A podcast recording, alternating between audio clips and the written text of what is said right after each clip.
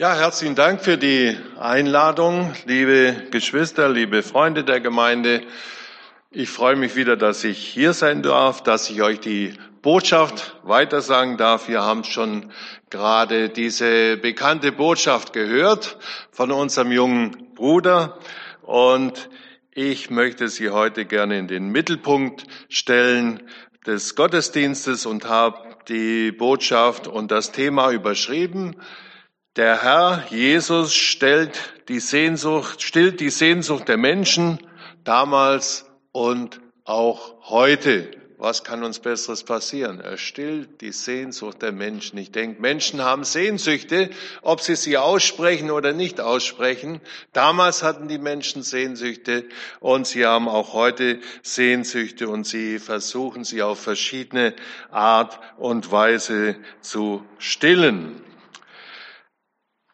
Am Anfang möchte ich uns ein Zitat weitergeben von einem großen evangelischen Theologen, Karl Barth. Der hat einmal Folgendes gesagt, wir werden in der Bibel nur so viel finden, wie wir suchen. Und dann heißt es unter anderem, die Hungernden werden an ihr satt, an der Bibel, und den Satten wird sie verleitet, bevor sie sie aufgeschlagen haben. Auch das gibt es anscheinend. Er hat es jedenfalls in seinem langen Dienst als Theologe so empfunden und so erlebt. Mein Wunsch ist heute Morgen, dass wir erneut von der Botschaft der Bibel satt werden, dass unser Hunger, unsere Sehnsucht gestillt wird, nicht nur eigentlich heute Morgen, an diesem besonderen Tag, an diesem Sonntag, sondern auch jeden Tag, wenn wir alleine in der Bibel lesen, wenn wir mit anderen in der Bibel lesen, austauschen darüber, wünsche ich mir und wünsche uns, dass unsere Sehnsucht ausgesprochen oder auch nicht ausgesprochen, wie gesagt, dass sie gestillt wird. Unser Bericht, den wir gerade gehört haben von unserem Bruder, geht ein Bericht voraus. Und diesen möchte ich uns auch am Anfang lesen, und zwar in Markus 6, ab Vers 7 heißt es, und er rief die Zwölf zu sich, nämlich der Herr Jesus, und fing an, sie auszusenden. Je zwei und zwei gab ihnen Macht über die unreinen Geister und gebot ihnen, nichts mitzunehmen auf den Weg, als allein einen Stab, kein Brot, keine Tasche, kein Geld im Gürtel, wohl aber Schuhe und nicht zwei Hemden anzuziehen. Und er sprach zu ihnen, wo ihr in ein Haus gehen werdet, da bleibt, bis ihr von dort weiterzieht. Und wo man euch nicht aufnimmt und nicht hört, da geht hinaus und schüttelt den Staub von euren Füßen zum Zeugnis gegen sie. Und sie zogen aus und predigten, man solle Buße tun und trieben viele böse Geister aus und salbten viele Kranke mit Öl und machten sie gesund. Den ersten Abschnitt habe ich überschrieben, unser Herr Jesus sendet seine Nachfolger. Unser Herr Jesus sendet seine Nachfolger. Die Nachfolger damals und auch heute sollen unabhängig von Menschen und Dingen sein, ohne menschliche Sicherheiten, sollen sie die frohe Botschaft in die Häuser, Dörfer und Städte hineintragen. Allein abhängig von Gott und auch diakonisch sollen sie tätig sein. Sie sollen Menschen heilen, böse Geister austreiben und sie sollen also Menschen auch ganz praktisch in ihrem Alltag beistehen. Und dabei sollen sie konzentriert, die Jünger, die Jesus damals ausgesandt hat, konzentriert und konsequent vorgehen. Das heißt, die Botschaft von der Lösung allein durch Jesus Christus ist ernst. Das heißt, durch Staub abschütteln sollen sie auch damit ausdrücken, dass die Gemeinschaft mit denen, die die Botschaft ablehnen, eigentlich beendet ist. Ein wie ich finde, sehr ernste, sehr ernste Aufforderung. Schüttelt den Staub ab. Das war damals bei den Juden auch so üblich, wenn sie nicht angenommen wurden in einem Ort, haben sie den Ort verlassen und um alles zurückzulassen, haben sie auch den Staub von den Schuhen abgeschüttelt. Und ich denke mir, so sollen sie es auch tun in der Anweisung von Jesus damals. Die Menschen, die die Botschaft nicht annehmen, das sollen sie ganz klar sagen, da ist eine Trennung. Ihr habt die Botschaft abgelehnt, also wollen wir als Juden, als Nachfolge Jesu nichts mit euch zu tun haben. Eine ernste Sache, denke ich mir. Ich versuche immer wieder Menschen zu gewinnen, auch wenn sie abgelehnt haben und sagen, erzähl mir doch nicht so viel von Jesus, auch gegenüber Nachbarn, mit denen wir ja oft Jahre zusammenleben, ist es ja nicht so einfach, ihnen immer wieder mit der Botschaft von Jesus zu kommen. Und ich habe schon welche gehört, Menschen gehört, Christen gehört, die gesagt haben, du kannst ein paar Mal ihnen die Botschaft sagen und dann machen sie dich, dann wollen sie das nicht mehr hören, dann wollen sie nichts mehr davon wissen. Und die mir das so gesagt haben, die haben dann gesagt, ich höre dann einfach auf, ihnen äh, ein Zeugnis weiter zu sein in äh, dem, was ich ihnen gerne sagen möchte und äh, beende meine Versuche. Ich finde, das ist eine sehr ernste, harte Sache aus meiner Sicht, aber ich glaube, es kommt auch dem nahe, was hier äh, geschrieben steht, was Jesus seinen Jüngern damals gesagt hat. Sie sollen losziehen ohne Sicherheiten. Sie sollen sich alleine auf Gott verlassen, haben wir gehört, um konzentriert, unabgelenkt die Botschaft weitersagen zu können, um Menschen böse Geister auszutreiben und auch konsequent, wie schon gesagt und beschrieben, vorzugehen. Und so soll die Botschaft ausgebreitet werden. Das war so der Auftrag von Jesus und er ist es, der sie losschickt. Sie sagen nicht, jetzt müssen wir auch mal langsam anfangen. Wir haben ja viel mit Jesus erlebt und erfahren. Jetzt sind wir dran und wir versuchen auch mal so die ersten Schritte zu gehen. Nein, er gibt ihnen einen klaren Auftrag. Ein zweites, unser Herr Jesus Christus gibt uns die Vollmacht zu unserem Auftrag. In Vers 7 hat es geheißen, und da wird es deutlich ausgedrückt, und gab ihnen Macht über die unreinen Geister. Und dann schickt er also diese zwölf, je zu zweit, los. Das hat auch eine wichtige Bedeutung. Sie, das Zeugnis was zwei Leute sagen, wo also ein Zeuge mit bei war, das hat eine besonderes, ein besonderes Gewicht gehabt und war besonders wichtig. Und ich denke, ein zweites war auch wichtig. Sie sollten sich auch ermutigen. Sie haben sicher das auch erlebt, was wir alle auch erlebt, erleben, wenn wir von Jesus weitersagen, dass wir manchmal mutlos werden, weil die Menschen so unzugänglich sind, so ablehnend auch gegenüber der Botschaft sind. Und das haben die, denke ich, damals auch erlebt. Und da sollten sie also sich auch gegenseitig Mut machen. Und es kommt, wie gesagt, das ist der zweite Punkt, es kommt auf die Vollmacht an. Im Johannesbrief heißt es dazu, denn ohne mich könnt ihr nichts tun. Johannes 15, Vers 5. Denn ohne mich, ohne meine Vollmacht könnt ihr nichts tun. Die Jünger Jesus, seine Nachfolger, können zwar viel Aktionismus und Projekte veranstalten, aber ohne seine Vollmacht ist es nicht in seinem Sinn und letztendlich ohne Bestand und auch ohne geistliche Nachhaltigkeit. Er muss dahinter stehen. Nicht, es ist mein Anliegen und ich möchte und wir möchten, dass die Gemeinde wächst. Wir brauchen seine Vollmacht und er muss uns gute Gedanken, gute Ideen schenken, wie wir im Persönlichen unterwegs sein sollen als seine Nachfolger und auch als äh, Gemeinden. Und es ist ein Wunsch. Es ist ein Wunsch, dass Menschen zum Glauben kommen, dass Menschen die Botschaft erfahren, dass uns in unserer Gemeinde Menschen dazukommen. Und ich denke, ihr dürft es auch immer wieder erleben, wie Menschen dazukommen, wie sich Dinge tun, mit denen wir nicht gerechnet haben. Bei uns in der Gemeinde in Urbach kamen äh, sieben Menschen zum Glauben und haben sich taufen lassen und sind zur Gemeinde dazugekommen. Menschen aus dem Irak, ein junger Mann aus dem Iran, aus deutschen Familien. Es ist wunderschön, das mitzuerleben. Wir haben nicht damit gerechnet. Es ist sein Werk und er steht dahinter. Und das wünsche ich euch auch als Gemeinde hier in Hohenacker und auch in Backnang das immer wieder erlebt, wie sich Dinge tun, mit denen wir nicht rechnen konnten. Es ist in seinem Sinne und er hat es gesteuert und gelenkt und wir durften offen dafür sein, auch was das persönliche Zeugnis im Alltag anbelangt.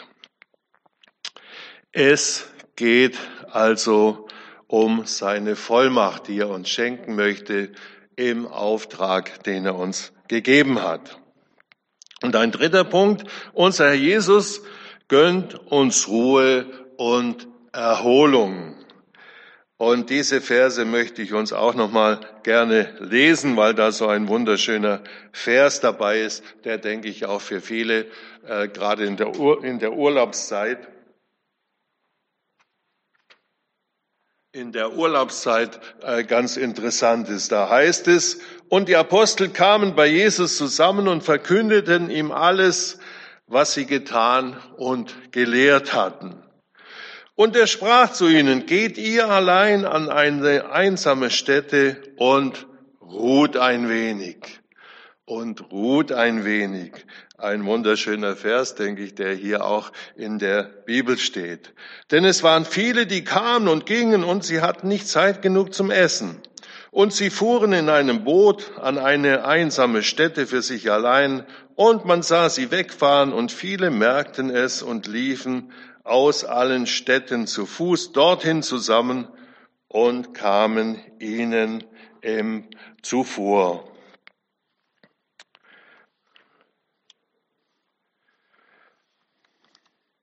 Unser Herr Jesus gönnt uns Ruhe und Erholung. Und jetzt kommen die sechs Pärchen, sage ich mal, die jeweils zwei Jünger, die er losgeschickt hatte zu zweit. Sie kommen also zurück und haben wahrscheinlich das Herz voll, was sie berichten, was sie erlebt haben, was sie an Botschaft weitergeben durften, was sie an Wundern erlebt haben, wie Menschen sich aufgetan haben für die Botschaft und wie ihr Leben sich auch verwandelt hat, wie Menschen gesund wurden und auch von schlimmen dämonischen Mächten befreit wurden. Aber der Herr Jesus merkt bei der Rückkehr der Jünger, beim Erfahrungsaustausch, dass die Jünger damals, und ich denke, für uns heute gilt das genauso, abgespannt waren und wir auch abgespannt sind manchmal. Und er gönnt ihnen eine Erholungspause an einem einsamen Ort. Eine Pause, die ihren Leib, die ihre Seele, ihren Geist neu erfrischen, neu ausrichten sollte. Und sie fahren los mit dem Boot an dem kleinen See Genezareth. Ich weiß nicht, wer von euch schon äh, in Israel war. Ich denke zur Zeit damals, da war ein Schifflein unterwegs. Da war nicht viel großer äh, Verkehr auf dem äh, kleinen See Genezareth. Das ist heute ähnlich. Das ist nicht so ein See, wie wir es vielleicht von Bildern von bayerischen Seen kennen oder gar vom Bodensee, wo man viele Segelboote sieht und viele mit ihren, äh, mit ihren Schiffen unterwegs sind sondern damals war nicht viel los und die Leute sehen es und oh, wo fahren die denn hin? Was ist da los? Und sie laufen schnell am, am Ufer entlang, um sie entsprechend wieder abzufangen. Und es wird also nichts mit der Erholung, mit der Ruhe. Ruhe ruht ein wenig und es wird nichts. Sie werden gestört. Ich weiß nicht, ob wir das kennen, dass wir auch manchmal gestört werden. Wir haben uns was Schönes vorgenommen, was uns gut tun soll. unserer Seele, unserem Körper, wo wir abgespannt sind. Und jetzt werden sie gestört. Die Pläne, die Jesus mit ihnen hat, wo er sie neu belehren wollte, wo er ihnen Gutes zusprechen wollte, wo er sie vielleicht segnen wollte, neu ausrüsten wollte für neue Aufgaben. Diese Pläne werden also durchkreuzt. Und die Frage, wenn uns das passiert im Alltag, wie reagieren wir? Und jetzt die Frage natürlich, die interessante, wie reagierte Jesus damals? Und dann heißt es folgendermaßen im Vers, in den nächsten, in Vers 34 heißt es folgendermaßen. Und Jesus stieg aus, aus dem Boot und sah die große Menge und sie jammerten ihn, denn sie waren wie Schafe, die keinen Hirten haben. Und er fing eine lange Predigt an. Eine Predigt, die dann bis zum Abend sich rausgezogen hat. So lange wollen wir es heute Morgen natürlich nicht machen. Wie reagierte Jesus? Und als vierten Punkt habe ich überschrieben, unseren Herrn Jesus packte das Erbarmen. Die Situation der Menschen damals und ich denke auch heute, die ging und geht unserem Herrn Jesus, wenn man so sagen darf, an die Nieren. Es beschäftigt ihn, es bewegt ihn, es bereitete ihm, in der Bibel steht da im Griechischen so ein Ausdruck sogar körperliche Schmerzen, auch als er das Elend von Jerusalem sah heißt es, ist der ähnliche Ausdruck in der griechischen Bibel wohl zu finden. Da geht es ihm auch an die Nieren. Es packt ihn das, die Situation von Jerusalem. Sie führen sich so sicher, als er die Stadt sieht vom Ölberg aus und es tut ihm regelrecht weh, was auf sie zukommen wird. Und so ist es ein ähnlicher Ausdruck auch hier zu finden und es tut ihm weh das ehemalige Volk Gottes. Es waren doch die, die durch die Hirten eigentlich hätten gut versorgt sein sollen. Und jetzt sind die so orientierungslos, äh, dass sie schnell sie abfangen am Seeufer, um was Gutes zu erfahren, um Trost zu erleben und Trost zu erfahren durch die Begegnung mit Jesus. Und Jesus sieht die Orientierungslosigkeit der Menschen damals. Wie Schafe ohne Hirten, heißt es in unserem Text. Sie sind wie Schafe ohne Hirten. Und eigentlich, das knüpft an auch an die Stelle aus dem Hesekiel 34, da wird auch von Hirten berichtet, die die Schafe nicht richtig unterwiesen haben, die ihren Dienst falsch verstanden haben, die nicht das getan hatten, was Gott für sie als Hirten vorgesehen hat. Und er tut Sie tun ihm leid, die Menschen, die da so orientierungslos äh, ihm gegenüberstehen und ihm begegnen. Und ich denke, heute ist es ähnlich. Wenn auch heute unsere Situation sieht, wie Menschen auch heute leben, wie sie sich eingerichtet haben in ihrer Lebensphilosophie, in ihrem Lebensalltag, dann denke ich, ist das heute ähnlich, dass Menschen unserem Herrn Jesus regelrecht leid tun und die Situation der Menschen ihm große Sorge bereitet, weil sie ihm auch Menschen sind wie Schafe ohne Hirten, ohne jemand, der ihnen sagt, wo es lang geht, was wahre Werte sind, was entscheidende Werte für ihr Leben wären.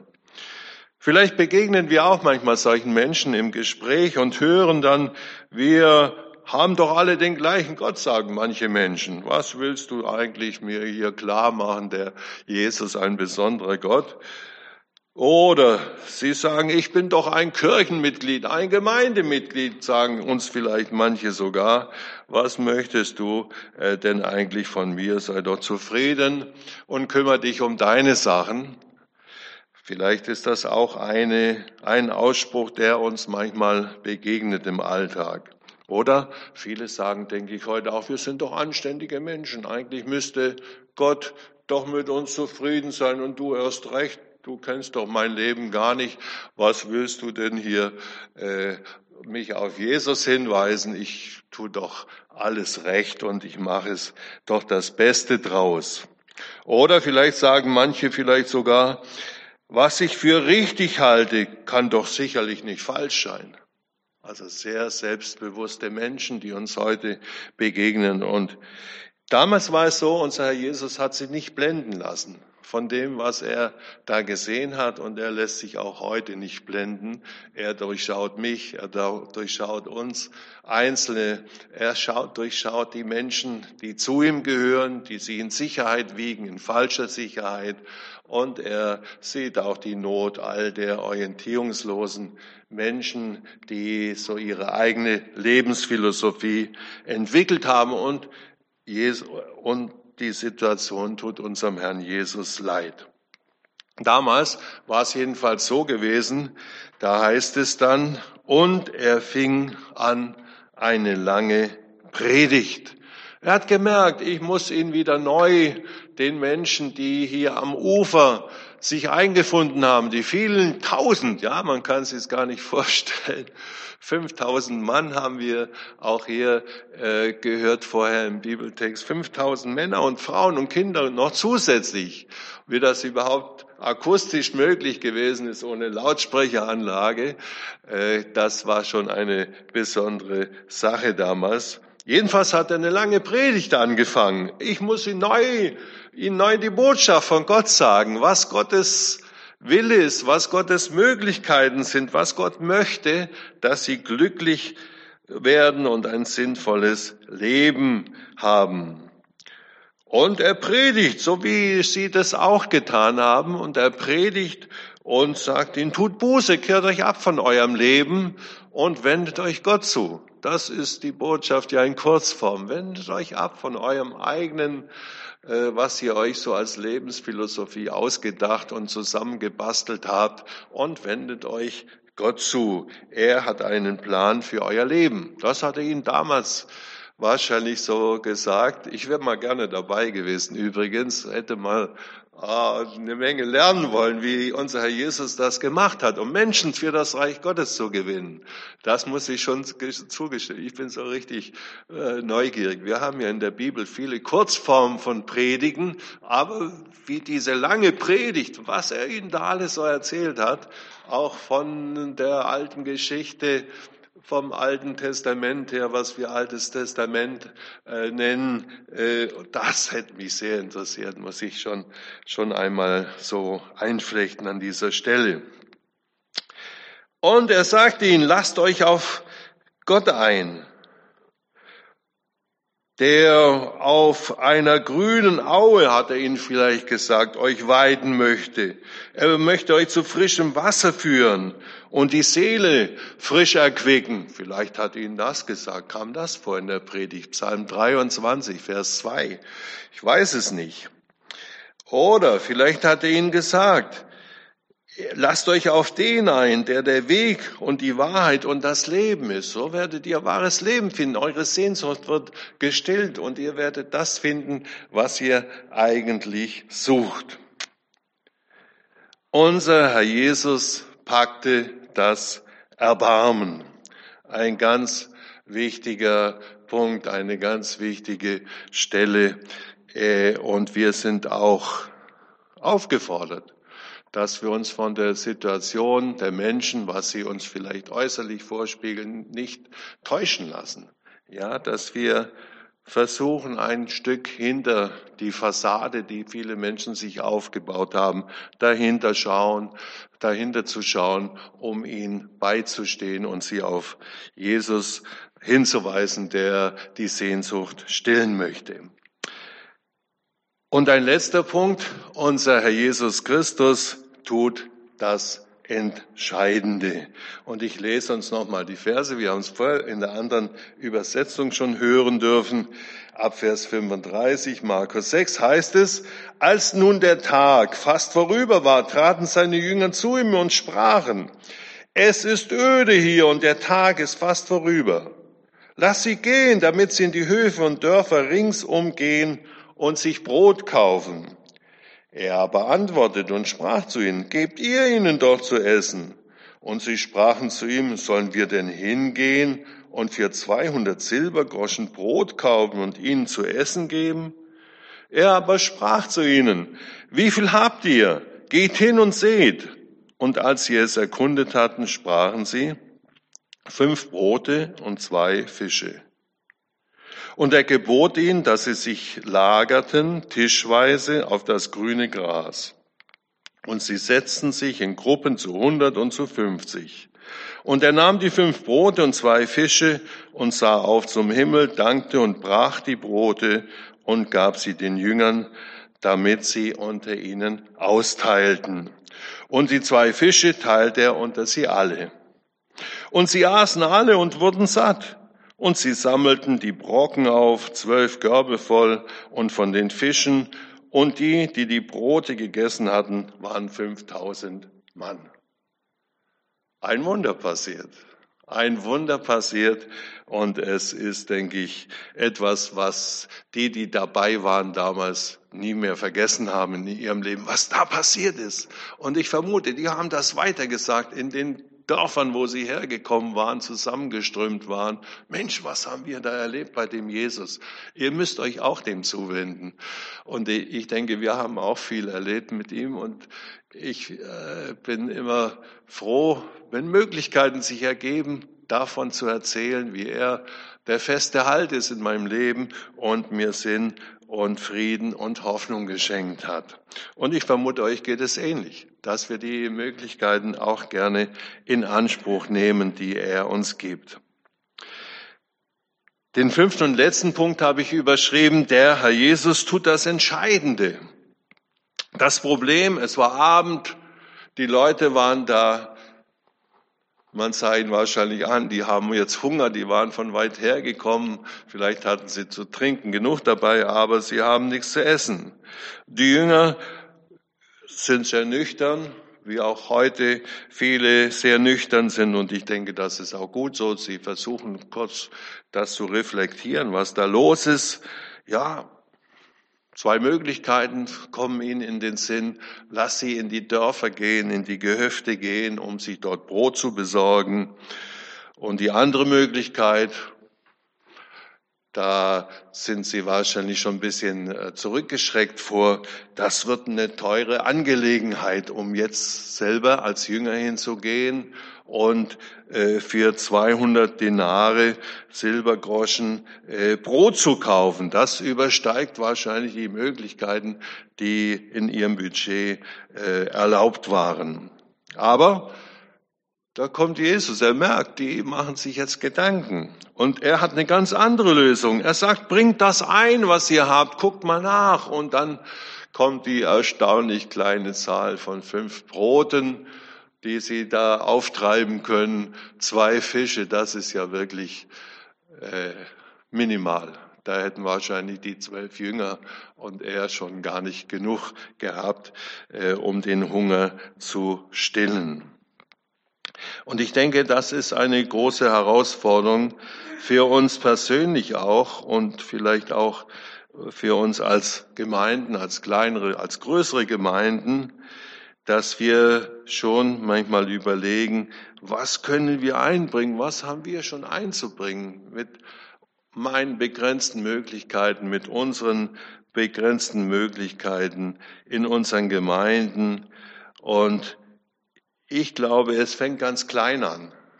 Es fängt ganz klein an, was wir tatsächlich einzubringen haben. Vielleicht ein Blick, ein Lächeln, ein Gespräch, vielleicht auch mal jemand anzurufen, sich Zeit zu nehmen zu einem Gespräch unterwegs. Ich glaube, so zart und fein und klein kann es anfangen. Ich merke das manchmal, ja, da sind, begegnen Menschen vor dem Einkaufszentrum und man hat sie länger nicht gesehen. Jetzt bei Corona äh, ist das ja oft so, man hat manche länger nicht gesehen und trifft sie zufällig beim Einkaufen. Und man nimmt sich ein bisschen Zeit. Man spricht mit ihnen und man merkt, wow, es tut ihnen gut und man freut sich selber auch darüber, dass man einem anderen einen Gefallen tun konnte durch so eine relativ kleine Möglichkeit, die man ergriffen hat. Und ich denke, bei der Gemeinde ist es auch manchmal so. eine kleine Aktion, die man tun kann in einem Ort als Gemeinde, wo man sich diakonisch einbringen kann oder zusammen mit anderen Gemeinden, äh, wo man sich gegenseitig unterstützt.